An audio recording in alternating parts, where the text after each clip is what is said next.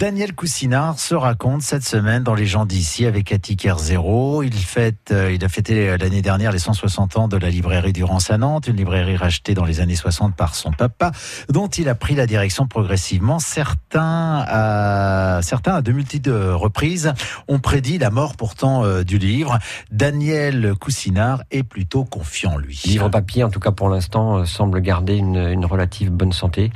Et les librairies, euh, donc les librairies indépendantes notamment, parce que c'est celle à auxquelles je suis le, le, plus attaché, pour l'instant, euh, oui, continuent à être présentes et, et, actives. Puisque vous parlez des librairies indépendantes, euh, on peut penser aussi à certains tourbillons euh, commerciaux. Moi, j'ai souvenir 1996, par exemple, arrivée de la FNAC à Nantes, ouais. ouverture du premier centre culturel Leclerc aussi, et on s'était dit, bah là, les librairies vont mourir avec la FNAC. Certaines sont mortes, je pense à Beaufreton, passage Pommeret, mais dans l'ensemble, vous avez bravé la, la tempête euh, Oui, oui. Alors le, le, fait que la Fnac soit arrivée tard euh, à Nantes, à un moment, on disait que c'était justement une des raisons pour lesquelles il y avait un peu plus de librairies indépendantes euh, qu'ailleurs, parce qu'elles avaient eu le temps euh, un petit peu de, de s'installer d'avoir une certaine une certaine assise. Les librairies euh, résistent par rapport à d'autres domaines, grâce notamment à la, à la, loi sur le prix du livre, parce que le voilà, faut rappeler quand même que le prix d'un livre, il est identique, que ce soit euh, à la Fnac euh, ou sur Internet. Voilà. voilà. Il y a un prix qui est identique partout, qui est évidemment un, un facteur de stabilité très important. Le commerce en ligne a sa raison d'être. La seule question, c'est de savoir est-ce qu'une forme doit dominer les autres au point de les, les, les, faire disparaître. Donc je, je pense que c'est important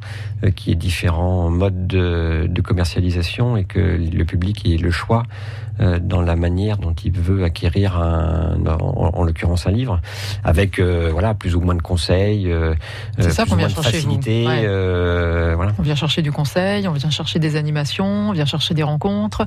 Voilà, donc la librairie indépendante, voilà, c'est effectivement le créneau qu'elle joue, c'est sa relation avec le public, donc euh, qu'on essaye évidemment de, de, rendre le plus riche possible. Par rapport à, à l'époque où j'ai commencé, effectivement, on faisait, on faisait pas d'animation, on faisait très très peu de rencontres avec les avec les auteurs. Disons qu'à l'époque, euh, le, le, métier de libraire, euh, ça consistait à trouver une référence. On venait euh, chercher un livre, on savait pas forcément comment comment il s'appelait, c'est toujours vrai aujourd'hui, mais il y, y, avait pas. Aujourd'hui, on a les écrans, on a voilà, Internet. Voilà, ouais. Donc à l'époque, on avait besoin du libraire, donc on avait nous des transparents, enfin c'est des, des microfilms, des grands fichiers euh, sous forme de microfilms pour pour trouver les trouver les livres. Donc le libraire il servait à ça, à, à identifier un livre et, et, à le faire venir. Donc aujourd'hui évidemment c'est c'est plus du tout le cas. Souvent les, les clients nous disent euh, mais si vous l'avez d'ailleurs je l'ai vu sur votre site, euh, vous l'avez, le cherchez pas, vous donnez pas la peine, je, je sais qu'il qu est là. Bon. Donc après il faut le trouver dans la librairie. Après il faut le trouver, c'est autre chose, mais ça c'est un autre un autre travail.